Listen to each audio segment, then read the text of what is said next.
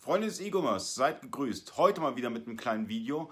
Ähm, ich hatte heute das Gespräch mit einem Händler gehabt über E-Mail-Archivierung und dabei ist mir aufgefallen, dass für viele das Thema E-Mail-Archivierung, äh, wie soll ich sagen, böhmische Dörfer sind. Also, ihr seid Händler, ihr habt geschäftliche E-Mails und diese müssen manipulationssicher und rechtssicher archiviert werden.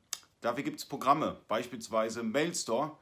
Ähm, in der Privatanwenderversion kostenlos. Ihr seid aber keine Privatanwender, deswegen nutzt ihr natürlich die ähm, Kaufversion von Mailstore.